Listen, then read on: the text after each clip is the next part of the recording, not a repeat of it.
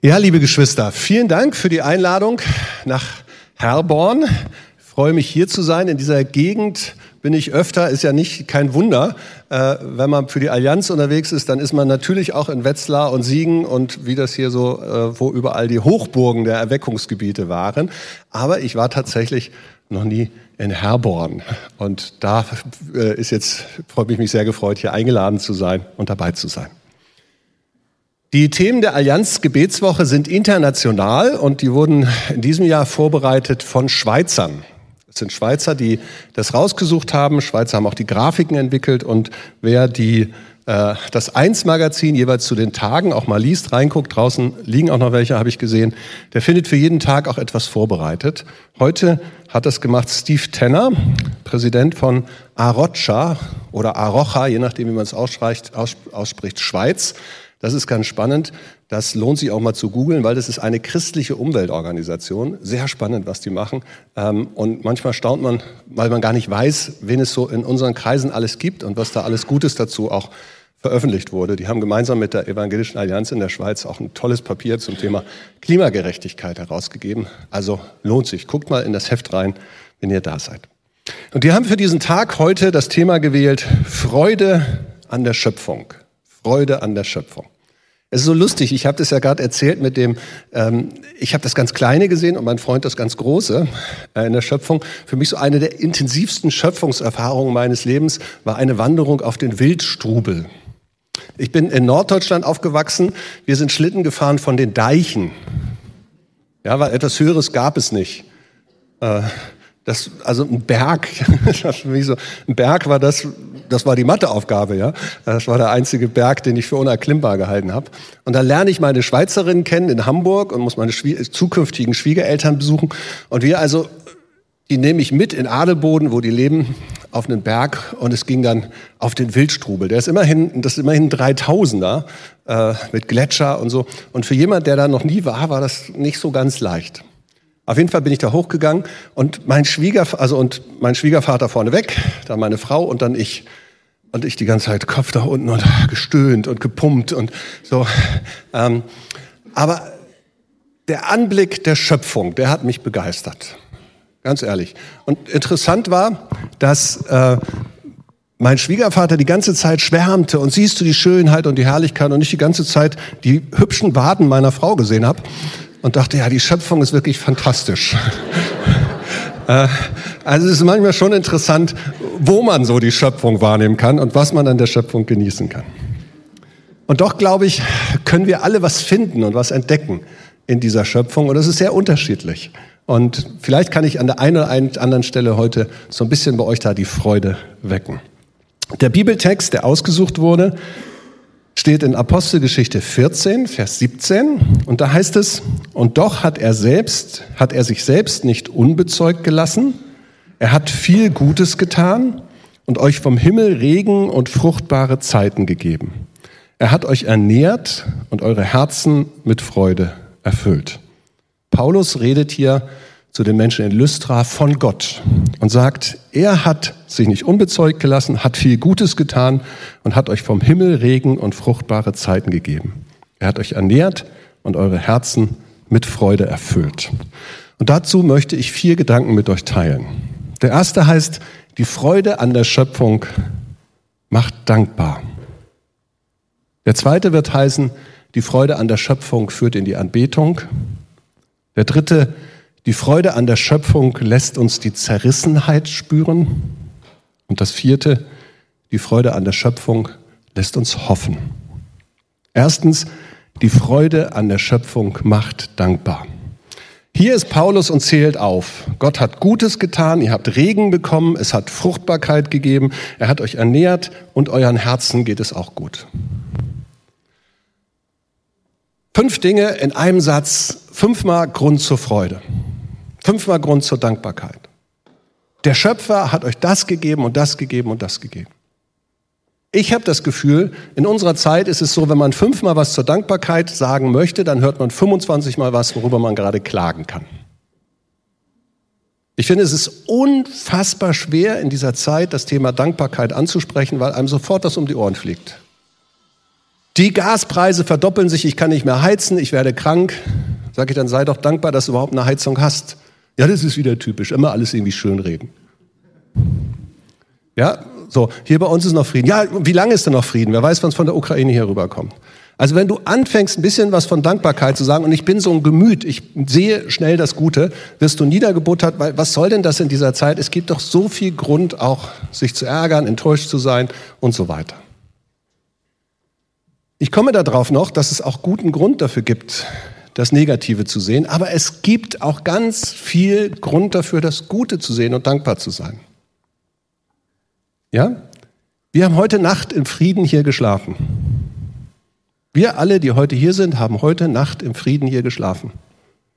Meine Mutter ist mit neun Jahren Flüchtlingskind gewesen und musste aus Litauen weglaufen. Die hat auf dieser Flucht gar nicht geschlafen und wenn, dann nicht in Frieden. Die hatte nichts am Körper, die hatte nichts anzuziehen, die ist vergewaltigt worden mit neun Jahren, die ist fast erfroren, es war im Winter, die hat fürchterliche Sachen erlebt. Die war immer dankbar. Dankbar, dass es was zu essen gibt, dankbar, als wir Enkel gekriegt haben. Wir haben so viel Mist gebaut, ich und meine Geschwister, und die hat immer zu uns gehalten. Wenn was gelungen ist, war sie dankbar. Da war eine Generation, die hat alles verloren und trotzdem war sie dankbar. Und jetzt haben wir eine Generation, da haben wir alles in den Hintern geblasen und sie ist undankbar. Das kann doch nicht wahr sein. Entschuldigt, wenn ich da so deutlich werde. Wir haben so viel Grund, dankbar zu sein. So viel Grund, dankbar zu sein. Und wenn ich das mal durchbuchstabiere, dann fängt das, geht eins nach dem anderen. Ich habe ein Buch geschrieben vor ein paar Jahren, das heißt, ich bin dafür. Und da ist eine kleine Geschichte drin, die spricht vom Erbsenzählen. Und mit diesem Büchlein gab es ursprünglich mal ein kleines Erbsenzähler-Starter-Set. Bei jedem Büchlein waren 20 kleine Erbsen dabei. Die hat die Heizarmee in Nürnberg für uns in kleine Tütchen verteilt, waren immer 20 Erbsen. Und bei Erbsenzähler, ich weiß nicht, wo ihr daran denkt, vielleicht nicht an erster Linie an Dankbarkeit, aber die Idee war zu sagen, ich nehme morgens diese 20 Erbsen und stecke sie in meine linke Hosentasche und immer, wenn mir etwas Gutes passiert, nehme ich eine Erbse raus und tue sie in die rechte Hosentasche oder Hemdtasche oder ein kleines Schälchen auf dem Schreibtisch oder wie auch immer. Ich nehme die und gucke mal, wie weit ich über den Tag mit den 20 Erbsen komme. Und dann hat mir ein bekannter Landtagsabgeordneter aus Thüringen mal erzählt, er war in seinem Büro da und dann kam wieder ein Bürger, der sich immer beschwerte, ja, immer. Also, ah, das ist doch alles blöd und alles doof und nichts geworden und ihr habt uns blühende Landschaften versprochen und nichts ist.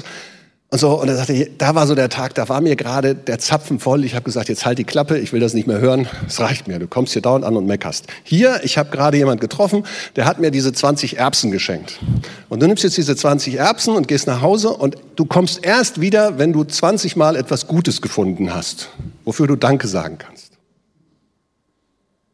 Er sagt, und wirklich, es ist keine halbe Stunde vergangen, da klopft es wieder an der Tür. Und der Typ ist wieder da und sagt, ich brauche noch mal ein Päckchen, die Erbsen sind alle. Ich habe die Blumen gesehen an dem Weg. Ich habe gesehen, dass das Haus da drüben saniert ist. Mir ist eingefallen, dass hier meine Tochter eine Lehre gemacht hat und die konnte sich aussuchen. Zu DDR-Zeiten konnte sie das noch nicht aussuchen. Und ich habe es nicht nach Hause geschafft mit den 20 Erbsen. Wow. Ich glaube, wir brauchen das Neue. Freude an der Schöpfung heißt auch zu sagen, ich bin dankbar. Ich bin dankbar, dass ich zu essen habe. Ich bin dankbar, dass das Essen mir schmeckt. Ich bin dankbar, dass ich ein Gesundheitssystem habe wie dieses hier. Es gibt so viele Dinge, wofür wir dankbar sind, sein können. Was bei mir immer ankommt als politischer Beauftragter ist, wie sich die Leute auch beschweren über die, die Politik. Gestern Abend beim Abendessen haben wir ganz kurz über ein Beispiel geredet, ähm, nämlich das Thema wie viele Maskendeals es im Bundestag gegeben hat. Kennt ihr, ne? Die, die Politiker in Berlin, die haben sich an den Masken bereichert. Haben, ich habe mal gefragt, wie viele denkt ihr waren das wohl von 718 Abgeordneten? Wie viele haben Maskendeals gemacht? Es waren, du weißt es, zwei. Also erstmal, dass es zwei von 718 waren, ist schon mal nicht die schlechteste Quote. Und alle beide wurden erwischt. Dabei haben sie nicht mal was gemacht, was verboten war. Es war nur einfach unanständig in der Zeit, sich zu bereichern. Sie, sie durften es aber. Sie haben eine legale Provision genommen. Und alle beide haben ihr Mandat verloren. Das heißt, wir haben dann nicht eine, eine Räuberhöhle von Leuten, die uns die Kohle aus der Tasche ziehen und die mit den Masken, die sie uns aufgeschwatzt haben, auch noch Geld verdienen. Das sind keine Monster, sondern da, wir haben ein Parlament, das Selbstreinigungsfunktionen hat und die zwei, die das moralisch ausgenutzt haben, rausgeschmissen hat. Zwei von 718. Für meine Begriffe ein Grund zur Dankbarkeit. Ich kenne ganz andere Parlamente auf dieser Welt. Und so könnten wir weitergehen. Paulus zählt hier ganz nüchterne Dinge an, sagt, es ist so viel Gutes passiert. Der Regen ist vom Himmel gekommen. Der Regen. Ich flieg in fünf Wochen in den Südsudan. Die würden sich das wünschen, dass es doch häufiger regnet. Und er zählt das hier auf und sagt, diese ganz normalen Dinge, dass etwas wächst, dass ihr was zu essen habt, dass ihr ernährt werdet. Mensch, es gibt doch so viel Grund zur Dankbarkeit. Ich denke, und das ist mein erster Punkt, die Freude an der Schöpfung macht dankbar. Die Freude an der Schöpfung macht dankbar. Ich gucke hin, es wächst etwas, das ernährt mich, das ernährt uns, davon können wir leben, das macht uns Freude, da können wir unsere Freizeit verbringen. Es ist so schön auf dieser Welt und es gibt so viel Grund, dankbar zu sein. Punkt 1. Punkt 2. Die Freude an der Schöpfung führt zur Anbetung weil man weiß, dahinter steckt ein Schöpfer. Der Vers, den ich vorhin vorgelesen habe, der gehört zu einer Geschichte, die möchte ich gerne mal im Kontext vorlesen. Und zwar sind Paulus und Barnabas in Lystra. Und dort in Lystra sehen sie einen Mann, der hat schwache Füße und kann nur sitzen. Er war gelähmt von Mutterleib an und konnte noch nie gehen.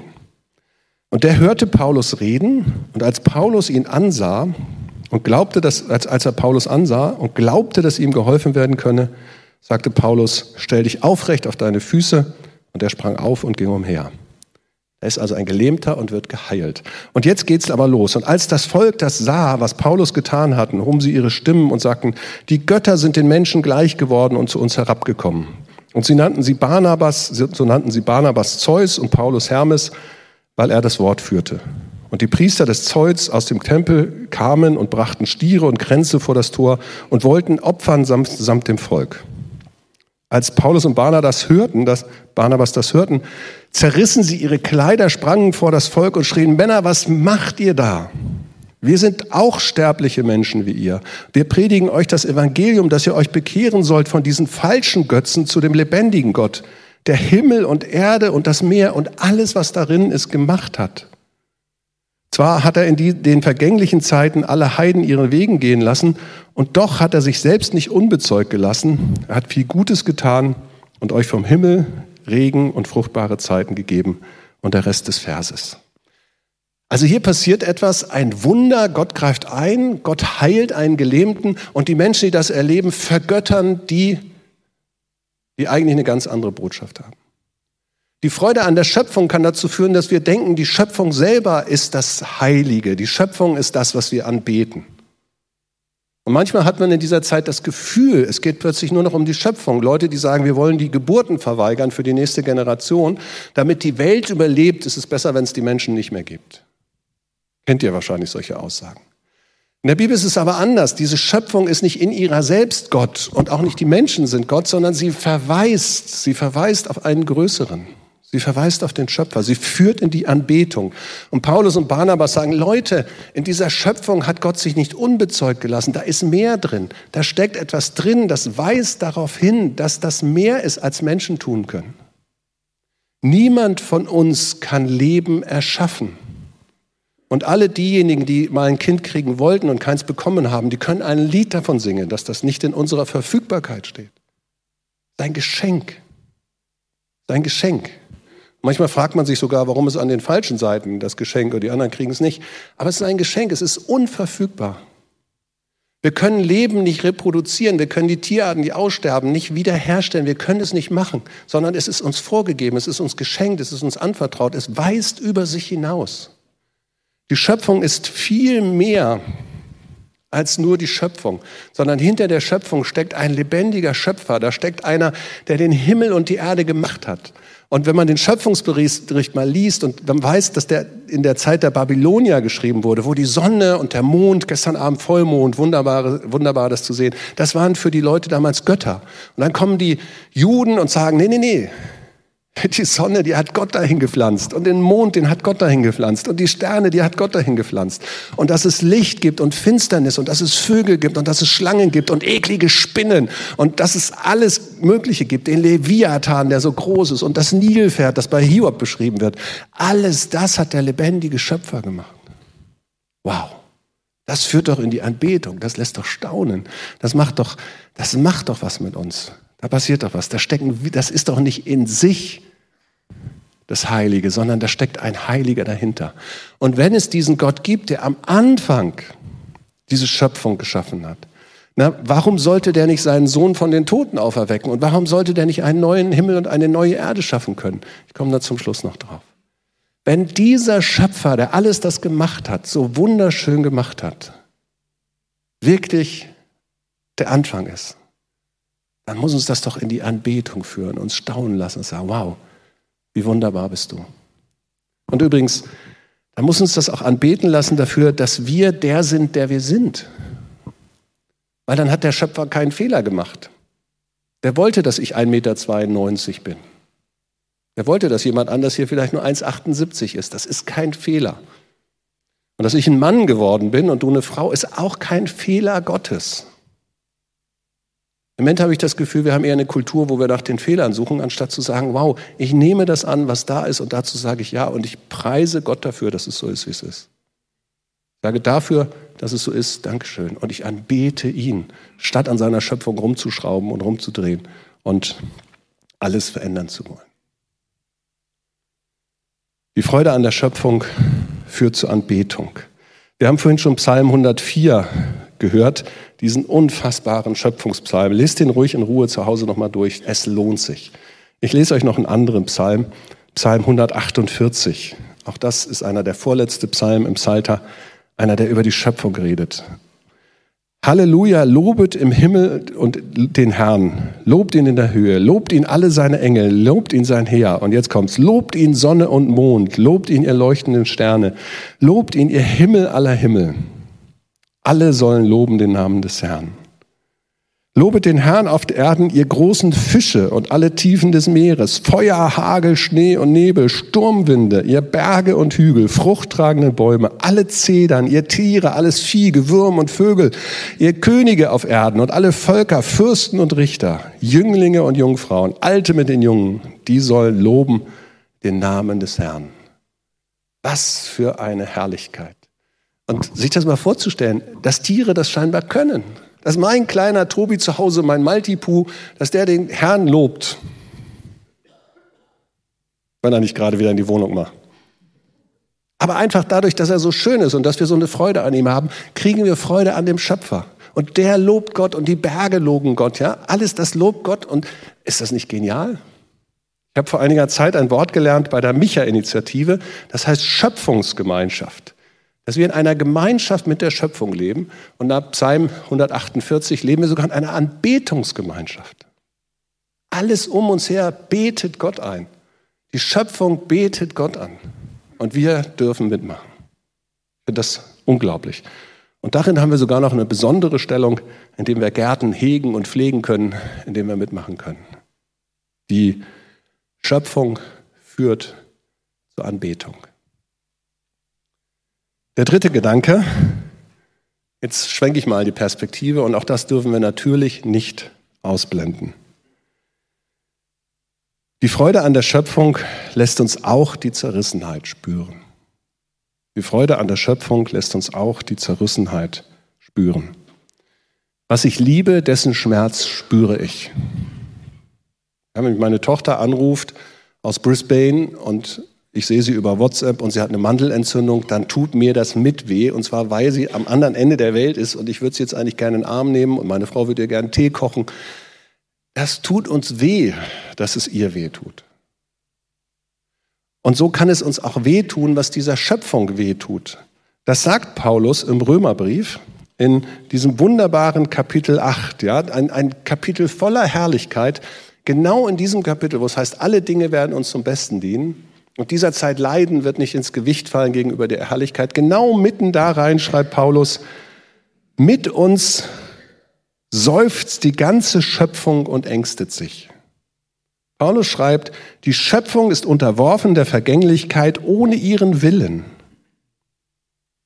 Und dann Römer 8, Vers 22, denn wir wissen, dass die ganze Schöpfung bis zu diesem Augenblick mit uns seufzt und sich ängstet. Wenn wir den Schöpfer lieben und wenn wir seine Schöpfung lieben, dann müssen wir ernst nehmen, dass diese Schöpfung eben auch eine gefallene Schöpfung ist und dass der Schmerz, den eine letzte Generation, die sogenannte, gerade spürt, dass das ein echter Schmerz ist. Ob mir das gefällt, dass die sich ankleben, kleben, ob mir gefällt, was die machen, das ist eine ganz andere Frage, aber der Schmerz ist echt. Vor ein paar Tagen lief eine Sendung im Deutschlandfunk, wo es wirklich um die Frage geht, kann man in diese Welt noch Kinder setzen? Geht es überhaupt? Der Fußabdruck eines Kindes, CO2-Fußabdruck, ist der verantwortbar für die nächste Generation.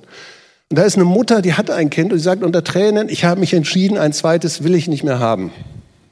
Geht nicht. Das ist ein Schmerz, ein echter Schmerz. Das ist eine ganze Generation von jungen Leuten, die haben Schmerzen, denen tut es weh, dass diese Welt vielleicht kaputt geht. Und dieser Schmerz ist schon bei Paulus bekannt. Paulus sagt schon damit, die Schöpfung hat schon geseufzt. Es ist nicht Gottes Schöpfungsidee, dass die Tiere einander fressen, sondern Schöpfungs die, die Zukunftsvision ist, der Löwe und das Lamm werden beieinander sein. Da geht was kaputt. Ich habe vorhin erzählt vom Wildstrubel, wie ich das genossen habe, da die hübschen Beine meiner hübschen Frau äh, und den Berg natürlich. Äh, da bin ich das erste Mal im Leben über einen Gletscher gelaufen. Den Gletscher gibt es jetzt fast nicht mehr. Ich bin seit 27 Jahren verheiratet. Das ist 29 Jahre her, dass wir da oben waren. Und der Gletscher ist fast komplett abgetaut. Also das ist nicht irgendeine Idee, dass da gerade sich was verändert, massiv verändert. Und damit verbunden ist auch die Vegetation, damit verbunden ist auch die Landwirtschaft in der Schweiz, damit verbunden ist ganz vieles an ganz vielen Orten weltweit. Und ich habe vom Südsudan gesprochen, in den ich demnächst fliegen werde. Die haben unmittelbar mit Dürren und wenn sie keine Dürren haben, dann haben sie Flutkatastrophen mit Überschwemmungen zu tun. Da sterben unsere Brüder und Schwestern, da sterben Menschen, weil sich das Klima massiv verändert, weil durch diese Welt ein Riss geht. Mittendurch. Und dieser Riss, den erklärt Paulus und sagt, der Riss hier, das ist die Sünde, das ist das, das Getrenntsein von Gott. Und das ist nicht nur individuell, nicht nur du und ich brauchen Erlösung, sondern die ganze Schöpfung braucht Erlösung. Und deswegen schreibt Paulus in diesem Text, den ich gerade vorgelesen habe, die Schöpfung ist ja unterworfen der Vergänglichkeit, denn sie wartet, sie wartet auf die Freiheit der Kinder Gottes. Sie wartet darauf, dass die Menschen, die Christen offenbar werden, dass sie gesehen werden, dass sie eine Hoffnung haben, dass sie hineingreifen. Also wenn ich die Schöpfung liebe, dann nehme ich ernst, dass sie gerade mit Füßen getreten wird. Wenn ich die Schöpfung liebe, dann nehme ich ernst, dass Menschen daran gerade verzweifeln. Dann nehme ich aber auch ernst, dass da drin ein Auftrag steht für uns Christen, genau diesen Menschen zu sagen, es wird einen neuen Himmel und eine neue Erde geben. Und bis dahin wollen wir alles tun, um auch in dieser Schöpfung das Beste zu erreichen. Und damit bin ich bei meinem vierten Punkt. Der Glaube an die Schöpfung lässt uns hoffen. Wir bleiben als Christen bei der Zerrissenheit nicht stehen. Römer Kapitel 8 führt in die Hoffnung, dass bei Gott am Ende alles zum Guten kommen wird. Und es gibt keinen großartigeren Text in der Bibel als Offenbarung 21, das allerletzte der Kapitel. Da heißt es, Gott wird schaffen einen neuen Himmel und eine neue Erde. Und er selbst, Gott wird bei den Menschen wohnen. Und es wird sein kein Leid mehr, kein Geschrei mehr, kein Krieg mehr. Alles das wird aufhören. Denn Christus heißt es da als das A und das O, der Anfang und das Ende, der Erste und der Letzte. Und das ist die eigentliche Hoffnung, die wir als Christen haben. Dass es eine Schöpfung gibt, lässt uns dankbar sein und lässt uns anbeten und lässt uns den Schöpfer kennenlernen. Und wenn wir glauben, dass der am Anfang das erste Wort hatte und dass Jesus Christus das A und das O ist, dann wird er am Ende das letzte Wort haben. Diese Welt geht nicht kaputt, ohne dass Gott darin mit drin zu finden ist und er wird am Ende etwas Neues herstellen. Ja, das Reich Gottes ist mitten unter uns, das ist schon angebrochen. Das ist jetzt schon da. Das ist da wie ein Hefeteig, das ist da wie ein Sauerteig, das ist da eingemischt, das ist da wie, wie Salz im, im, im Teig. Ja, es ist nicht, es durchdringt nicht schon alles, aber es ist jetzt schon angebrochen und es ist jetzt schon klar, dieser Schöpfer wird das letzte Wort haben. Und es ist so wichtig, dass wir als Christen das eine und das andere verstehen, dass wir die Zerrissenheit der Menschen und die Sorge dieser jungen Generation, dass wir die komplett ernst nehmen und dass wir das mitspüren, was da gerade durchgeht. Weil dieser Riss ist, der ist ja da. Ist ja nicht gelogen. Der Ukraine-Krieg, der ist ja da. Aber dieser Ukraine-Krieg, der sollte uns eben gerade nicht von Gott wegbringen, sondern der sollte uns zeigen, dass die Sünde diese Welt kaputt macht, wenn sie nicht Erlösung findet. Und umso mehr sollten wir von Gott reden und vom Friedefürst reden und von der Hoffnung reden und davon, dass der Schöpfer am Ende das herstellen wird und dass Feinde zueinander finden werden und Alte zu Jungen, dass sie wieder zusammenfinden werden. Ist das unsere Hoffnung? Das ist die Hoffnung, für die ich stehen möchte. Das ist der Gott, an den ich glaube. Das ist der Gott, mit dem ich unterwegs bin. Ich habe das in meinem Leben erlebt. Das war komplett kaputt. Und Gott hat es komplett umgekrempelt. Ganz individuell, ganz persönlich. Und der gleiche ist der Schöpfer des Himmels und der Erden. Von Sonne, Mond und Sterne.